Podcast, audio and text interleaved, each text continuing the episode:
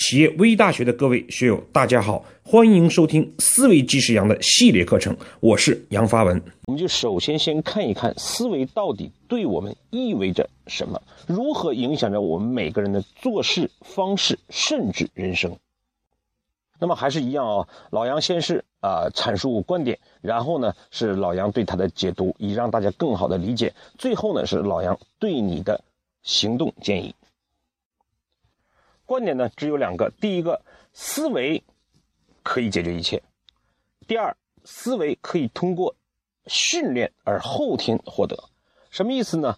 事实上，我们为什么讲思维可以解决一切？我们讲啊，绝大多数人他不是特别傻，也不一定特别聪明，他的智慧是差不多的，他的智商是差不多的。但是更重要的是，我们每一个人如何去让我们的。智慧得到最好的使用，发挥我们最佳的才能，这就是思维起的作用。打一个比喻来讲，每一个人的这个呃大脑呢，或者是我们的智慧呢，就相当于一瓶酒。我们要想这个喝到这个酒的芬芳，事实上就一定要把这酒打开。这时我们需要启瓶器。所以，我们每个人的大脑啊，都像一瓶酒一样，它要想得到发挥，必须得到开启，而。思维呢，就是开启我们智慧之钥，它能够让我们的智慧得到最佳的发挥。事实上，这个很多科学研究都显示，人脑在一生之中，它的应用不超过百分之一。那么也就意味着，如果我们掌握了智慧之钥思维，那么就有可能让我们这种发挥达到百分之二、百分之三，从而让我们的智慧看上去更加聪明。第二呢？呃，很很有幸的是，思维是可以通过训练后天提升的。那么我们通常讲这个醍醐灌顶，或者旁观者清，或者恍然大悟，事实上都是在某个阶段我们的思维出现了错误或者停滞。那么这个时候，如果我们懂得啊思维的程序、思维套路的话，就可以大大减少这种事情的发生，并且让我们的思维在绝大多数都会得到最好的这样的一个发挥，从而让我们智慧呢得到提升。好，观点呢观念呢总是抽象的，那么接下来呢，老杨用一个更接近我们的一个案例啊来解读呃上面的观点。呃，在讲这个案例之前呢，事实上我发现一个很让我们这些呃读书人，让我们这些知识分子很懊恼的一件事情。就是这个世界首富、亚洲首富，大多数学问并不高。比如说比尔盖茨啊，戴尔大学没毕业，那么李嘉诚就根本没上过大学。那为什么他们能够成功呢？背后的原因很简单，思维方式。所以我们就讲一个这个像屌丝逆袭的这样一个例子：一个司机如何成长为副总的。我呢曾经辅导过一个房地产的企业。那么呢，每次呢，他的司机会呃，一个司机会来接我。那么第一次接我，我印象是特别深。在我下飞机刚出来的时候呢，呃，他上来啊，这个这个就把我的行李拿走了，然后掉转头就走。我当时这个感觉到这个很不舒服啊，因为他连个招呼也没有打，然后在前面吭哧吭哧走，不一会儿人不见了。啊，我这个时候就到处找，刚找的，突然之间发现旁边一个车滴滴滴在叫，啊，他在示意我上他的车。上了车之后呢，那么这个不仅没有水喝，而且他把音乐放的特别响。当时我特别想想休息啊，啊，所以就是这样一个司机。那么事实上啊，我在做项目的过程之中，经常愿意去跟呃四周的人去去聊，所以我也在有意无意的去灌输。啊，我们呃总结的六个思维之中的，比如说消费过程啊，A B 思维、对错合理等这样的思维方式给他啊，然后慢慢的你就会发现他慢慢的变了，接我不会直接把我的行李拿走啊，而是跟我打好招呼，这一手接行李，另外一个将水送到我的手里，甚至他在车上会用自己的钱啊，会给我买一些这个。吃的东西啊，防止我这种在路上可能会啊比较饥饿啊等等这样的一种状态。再举一个例子啊，就是说，我觉得这是让我特别感动，而且觉得自己很有成就感的一一件事情，就是，呃，有一次呢，他接我去这个，啊，去这个这个这个工地，去工地呢，当时我是跟他的老板张总一起去看这个现场。那么在看现场的这样一个呃过程之中呢，呃，这个时间是不固定的，而且是冬天是中午。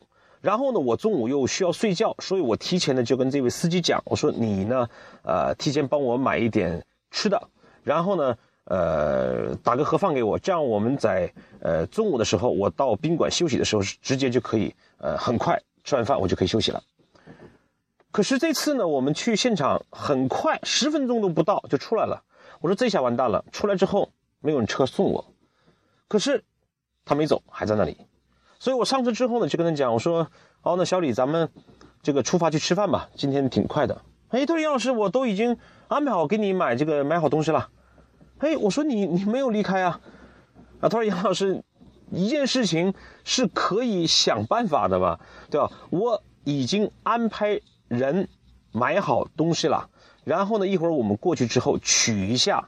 这样呢，因为当时我在想，如果我离开的话，那么。”你可能出来就没有车坐。如果我不离开，你中午就休息不好。所以面对这样的问题，你不告诉我了吗？所有的冲突都是可以解决的，一定要想办想办法。我应用了你的 A B 思维，就将问题解决掉了。那么随着他这样的一个思维的变化，他其实不仅仅是跟我之间这种方式，那么他日常的这种方式，呃，为人处事，而且尤其是司机，经常跟各种老总。接触，所以大家对他的这种赞扬啊，这种表扬啊，一点就给他机会。后来他这个到了拆迁部，在拆迁部之后呢，这个我们知道拆迁往往这个少则是一年半载，多则可能两年三年。他做出两个改变，让这个拆迁的速度呢，应该讲至少是这个增加了这个减少了三分之一。他的方式发现了两个概念，第一个是说，呃，以前拆迁呢。由于是每一个人考核的是拆一个房子多少钱，导致每一个员工都去拆最容易拆的房子，最后导致呢每个地块剩下的都是钉子户，拆迁款打进去了啊，押金也打进去了，花了很多钱，但是房子却盖不出来啊。第二个他发现什么呢？就是说在拆迁的过程之中，啊，拆迁户经常需要就是回迁的这个户型图。那以前没人去管这事，说这个事儿设计还没有完成，我没办法给你，所以导致拆迁延期。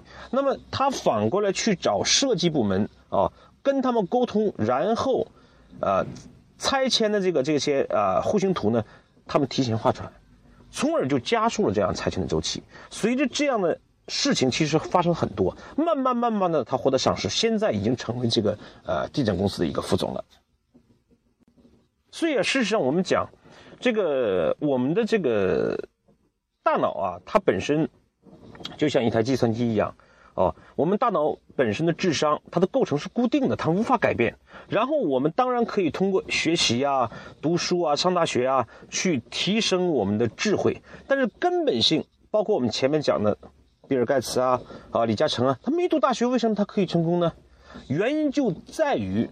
啊，我们思维方式的改变，思维方式这个起瓶器，将我们这个呃多年存放的这样一个呃芬很芬芳的这瓶酒打开了，那我们的智慧之酒就洋洋不断的这个得到使用，那自然而然我们的这个能力体现出来了，我们的价值高了，那么我们做很多事情也就会发生非常大的变化。好，最后是。老杨建议你的行动。那么你通过上面的一个分析呢，呃，不论是你认同还是不认同，相信还是不相信，呃，思维到底能不能改变你的呃做事方式，你的人生，你不妨试一试啊。那我建议呢，呃，你不妨提一个或者思考一个你自己现在工作或者生活的难题写下来，然后呢，你去思考这个事情。怎么办？下一次，或者是通过几次老杨周一的这样思维的分享，你看一看这个问题是否就解决掉了。好，今天我们分享就到这里。